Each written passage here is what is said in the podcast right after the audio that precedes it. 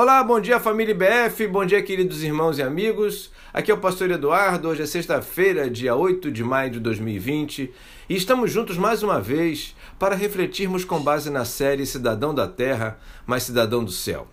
Uma iniciativa que visa abastecer a nossa fé com a força que vem da palavra de Deus neste tempo tão desafiador por conta do afastamento social para combater o avanço do coronavírus.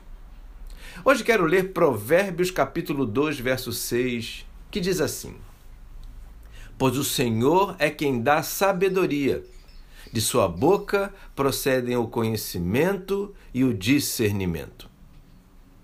Sabedoria, conhecimento e discernimento são aspectos relacionados com a habilidade de entender as coisas, julgar e decidir corretamente. São meios pelos quais podemos identificar verdade ou mentira, certo ou errado, bem ou mal.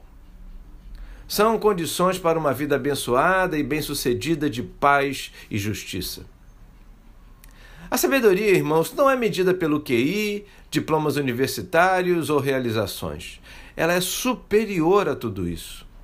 A inteligência humana pode ajudar bastante servir de instrumento para alcançá-la.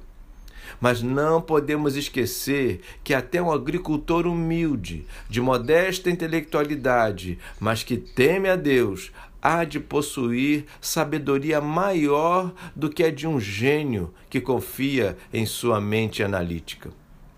A sabedoria de Deus é primordial. Algumas perguntas seguidas de respostas. Como podemos adquiri-la?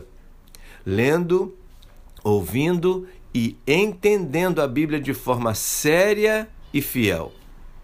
Como podemos fazer isso? Com humildade e vontade. O que ganhamos?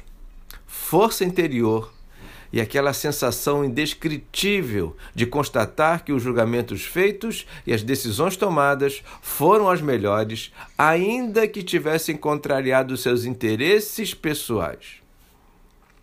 Invista em saber o que Deus quer que você saiba. Retire toda a soberba do seu coração e revista-o de desejo de aprender mais do Senhor. Desfrute e agradeça a Deus por ser conduzido ou conduzida por Ele e pelos resultados adquiridos. Não esqueça: confiança plena em suas próprias opiniões e pensamentos é loucura. Fico por aqui na busca incessante da sabedoria de Deus. E até amanhã, se Ele quiser.